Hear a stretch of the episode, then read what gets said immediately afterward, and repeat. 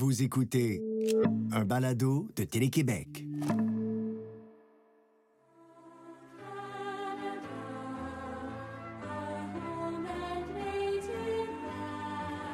La Constitution canadienne est enfin revenue au pays.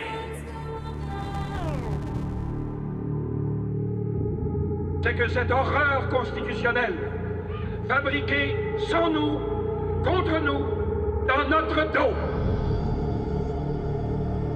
Je m'appelle Guillaume Bourgault-Côté. Je suis journaliste politique et bien que la nuit du 4 au 5 novembre 1981, j'avais à peine trois ans, je continue à constater l'impact de la nuit des longs couteaux sur la politique québécoise et canadienne d'aujourd'hui. Je vais le dire carrément, c'est le plus grand mensonge politique dont on a été témoin au Canada, je pense, au 20e siècle. C'est machiavélique, c'est génial, mais machiavélique.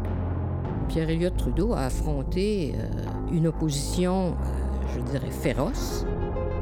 On a l'impression qu'ils sont dans un cul-de-sac. Ça passe ou ça casse, mais pour l'instant, ça casse. M. Lévesque a misé sur plusieurs éléments et il n'a pas gagné.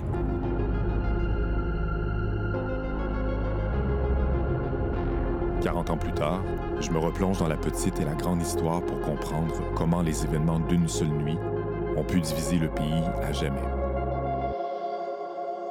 La nuit des longs couteaux, un suspense balado en quatre épisodes, disponible dès le 28 octobre sur téléquébec.tv. Écoutez tous nos balados sur téléquébec.tv.